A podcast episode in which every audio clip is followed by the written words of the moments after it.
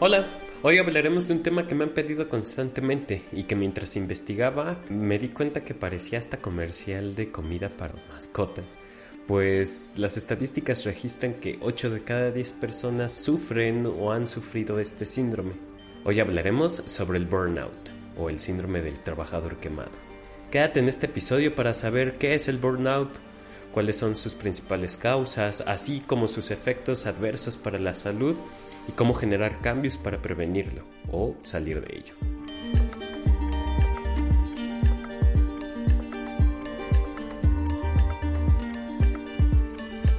Hola a todas y a todos, espero que se encuentren muy bien. Estás escuchando Psiconavegante, un podcast de salud mental. Yo soy Isra, psicólogo de profesión, y como lo mencioné en el intro, hoy toca hablar sobre el burnout o síndrome de estar quemado en el trabajo, como también se le conoce. Como ya es habitual, primero vamos a definir qué es el burnout y para ello aquí va un poquito de historia para ponernos en contexto. Este síndrome fue introducido por primera vez en 1974 por el alemán Herbert Freudenberg en Nueva York al observar que al cabo de un tiempo la mayoría de voluntarios que trabajaban en una clínica de desintoxicación sufrían una progresiva pérdida de energía hasta llegar al agotamiento Presentaban síntomas como ansiedad, depresión, así como desmotivación en su trabajo y agresividad con los pacientes cuando los profesionales eh, se sentían sobrepasados por los problemas laborales. Pues imagínense, no era trabajo fácil en aquella época lidiar con drogas como la heroína, la cocaína, anfetaminas y psicodélicos, que había muy poco estudio en ello. Fue hasta 1990 que figuró en la clasificación internacional de enfermedades en la Organización Mundial de la Salud, mejor conocida como OMS.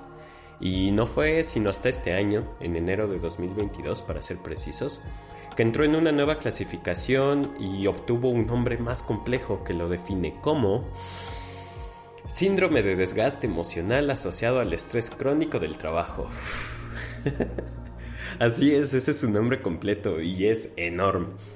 Pero es importante saberlo para vislumbrarlo y darle un manejo más eficiente. Así es que lo repetiré. Al burnout se le conoce como síndrome de desgaste emocional asociado al estrés crónico del trabajo. Pero por economía de las palabras me voy a referir a este síndrome como burnout, para facilitar el podcast. Ahora sí, ¿qué es el burnout? Como su nombre gigantesco lo define, es el desgaste emocional y físico que está asociado al estrés del trabajo o del ambiente laboral. Este se considera síndrome debido a que puede presentarse o se pueden presentar cuadros patológicos o de enfermedad diversos, tanto físicos como emocionales, desde dolores de cabeza, incluso depresiones, problemas gastrointestinales, tristeza, etc. Este síndrome presenta tres aspectos fundamentales. El primero es el agotamiento emocional, que se refiere como la pérdida de ganas de trabajar, la disminución por el interés a lo que a la actividad que se puede estar haciendo o simplemente insatisfacción laboral. La segunda es la despersonalización, que se manifiesta como el desarrollo de actitudes negativas, insensibilidad o frialdad con la relación con las otras personas tanto en el ambiente laboral como en el ambiente personal. Y por último, está la falta de realización personal, que se manifiesta como una insuficiencia profesional y baja autoestima. Se considera que una persona está quemada cuando la situación laboral le ha sobrepasado y que además ha agotado toda su capacidad de reacción ya sea para resolver problemas laborales, para relacionarse con otras personas y que esto lo traslada también a su vida privada, donde incluso cuando sale del trabajo, todo el tiempo está pensando en los pendientes, en lo que tiene que hacer y esto le imposibilita también disfrutar sus actividades cotidianas. Para este punto te estarás preguntando, mm, ¿qué es lo que lo origina? ¿Cuáles son las causas que originan el burnout? La verdad es que existen muchas causas que pueden provocar el estrés laboral y desencadenar el burnout. Entre ellas están las jornadas laborales o turnos demasiado largos. Existen las tareas aburridas o monótonas. También el volumen y ritmo de trabajo, empleos inestables, niveles elevados de responsabilidad. exposición a tareas peligrosas, falta de apoyo de compañeros y de jefes. También está lo que es el acoso laboral y el acoso sexual, eh, un desajuste también en la posición de poder y cómo se ejerce este. También la falta de reconocimiento a la tarea que se está realizando. Y como si fuera un examen de opciones múltiples, eh, todas las anteriores, porque existen trabajos donde todas estas causas que acabo de nombrar se presentan en solo un ambiente laboral. Estas son solo algunas causas que pueden generar el burnout y son las más comunes que a veces se presentan en los espacios laborales. Consecuentemente, estas causas van a generar síntomas en los trabajadores o en las personas que estén sufriendo un ambiente laboral que presente alguna de estas características.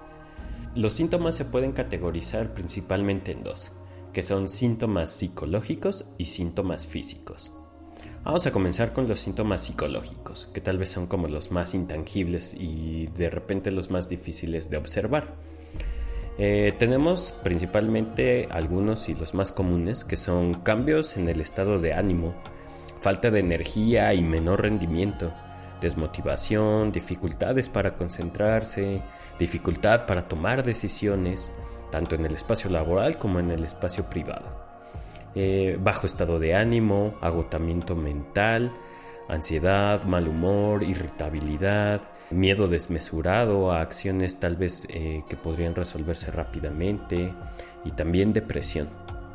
Como síntomas físicos encontramos problemas gastrointestinales, problemas cardiovasculares, taquicardia, sudoración excesiva, hiperventilación, dolores de cabeza, mareos, náuseas, vértigo, temblores, tensión muscular, contracturas, resequedad en la boca, afecciones en la piel como granos, manchas, pérdida de cabello, también riesgo de obesidad, entre muchísimas otras cuestiones físicas.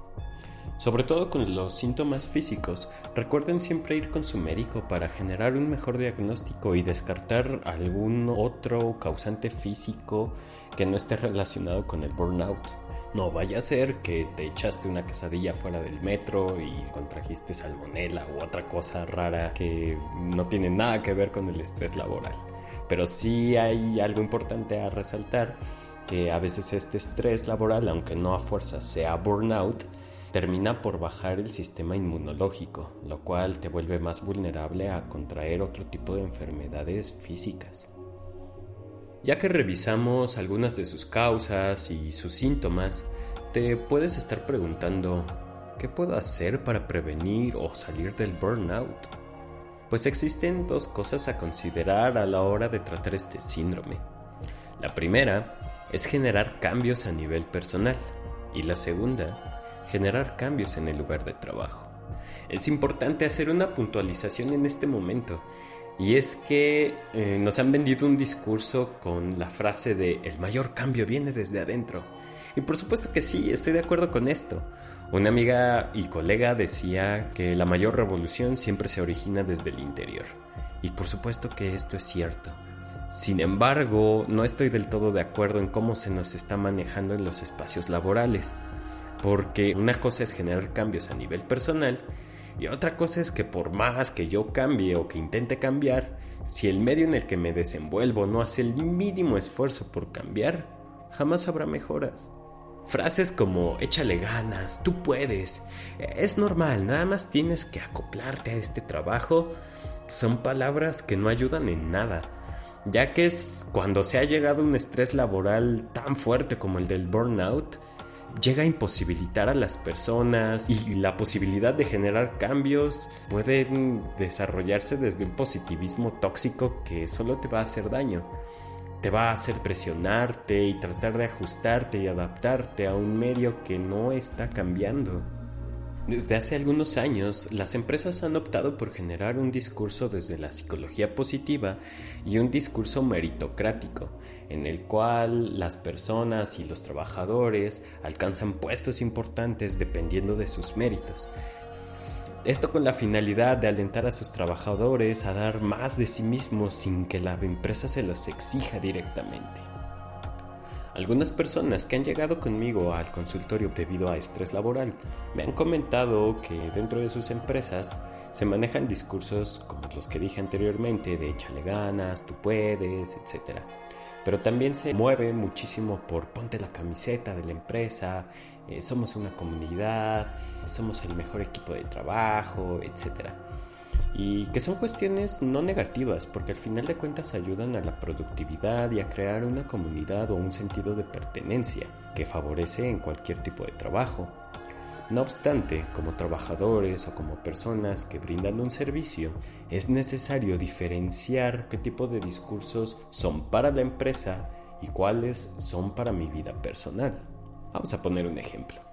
En algunas empresas se viene manejando el término de metas personales. Y podría sonar algo básico, ¿no? Como metas personales. Ah, sí, eh, ayudar a los nuevos a entender el sistema operativo en el que estoy trabajando. Metas personales como hacer mayor clientela o buscar más clientes al mes. Sin embargo, la palabra meta personal es aquí lo que hay que cuestionar. Porque no es una meta personal es una meta laboral. Pero las empresas tuercen todo este discurso para compenetrar la psique de las personas y pensar que eso es una meta personal. Metas personales es como aprender a andar en patines, andar en bici, aprender un idioma, no sé, terminar un videojuego, terminar de leer un libro, etcétera. Entonces no confundamos las metas laborales con las metas personales, aunque la empresa o las empresas o el lugar donde trabajemos te lo manejen de esta manera. Cuando únicamente centralizamos el discurso en el cambio personal, es dejarle la responsabilidad de cambio a los trabajadores y de alguna manera deslinda a las empresas, instituciones u organismos de trabajo a no atender las necesidades de sus trabajadores. Por esto es crucial que existan cambios internos y también cambios en el medio laboral. Cuando se vive el burnout, sucede lo que se conoce en psicología como pérdida de control interno. ¿Qué es esto? Eh, es la sensación de que las cosas ya no dependen de uno mismo y que cualquier decisión que se llegue a tomar no va a generar ninguna diferencia. Lo principal para generar un cambio interno es que las personas retomen su control interno, revisando tanto alternativas de cambio realistas y muy factibles. Entonces te podrías estar preguntando, y bueno, ¿por dónde comienzo? Lo principal es hacer consciente si el estrés está siendo generado por una exigencia personal o es promovida por otra persona. Ya sea que tú misma o tú mismo te presiones por dar excelentes resultados y te llevas el trabajo a la casa o te quedas horas extra para cumplir tu responsabilidad, o bien que sea alguien más quien te está exigiendo estos resultados.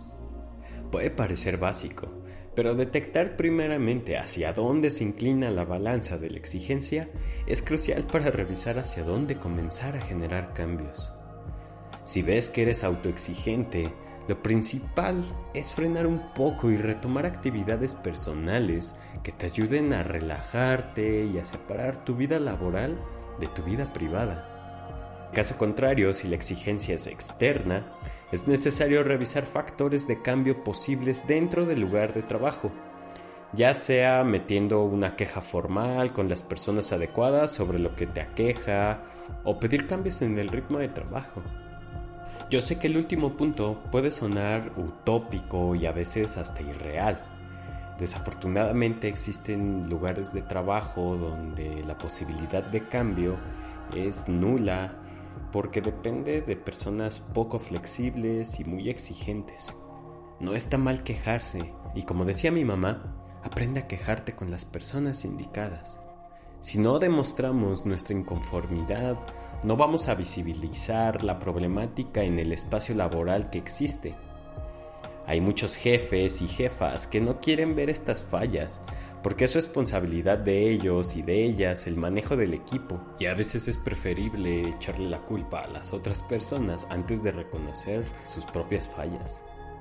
Aprender a quejarnos es crucial, pues esto conlleva una responsabilidad, la cual es buscar alternativas y propuestas de mejora. No es solo quejarse por quejarse.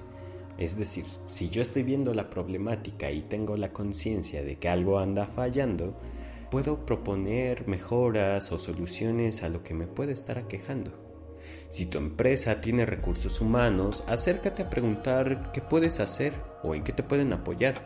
Si en algún momento ellos no te pueden ayudar, puedes acudir a la Secretaría del Trabajo y Prevención Social o algunas otras dependencias laborales de tu zona para que te asesoren de mejor manera. En la descripción de este episodio te dejo el enlace a la Secretaría del Trabajo para que te puedas asesorar mejor. Ahora, yo sé que algunas estrategias pueden llegar a fallar y cuando no existe una posibilidad de cambio dentro del ambiente laboral, lo más indicado es revisar salidas realistas, creativas y sanas para alejarse de ese espacio que te está generando malestar. Una vez mi hermana me contó que se llegó a sentir estancada en un trabajo que tuvo. Me contó que habló con nuestro papá y me compartió las palabras que él le dijo y que se me quedaron muy presentes, aunque no me las dijo directamente a mí. Mi papá le preguntó cuáles eran los objetivos iniciales para haber tomado ese trabajo si se habían cumplido o no esos objetivos. Le preguntó también si ya había aprendido lo que quería o si todavía podía sacarle mayor provecho a ese trabajo. Y si ya no le daba para más, que estaba bien renunciar y dejarlo ir, porque eso era un indicador de que debía buscar nuevas metas y nuevos aprendizajes. Mi papá es una persona bastante sabia y la verdad es que no está mal renunciar, pues otro de los discursos que hemos interiorizado a nivel cultural es el de nunca renunciar, nunca rendirse. Pues muchas veces se le asocia como un signo de debilidad, pero no es así. La realidad es que en casos en que las personas están en burnout, eh, renunciar es una de las decisiones que tienen en su control y que les ayudará a retomar seguridad, paz mental y también paz emocional. Claro que generará incertidumbre quedarse sin empleo, pero si estás pensando en salir de este trabajo, diseña estrategias a corto o mediano plazo para salir de la mejor manera. Ahorra lo más que puedas para tener un colchón en lo que buscas otro empleo.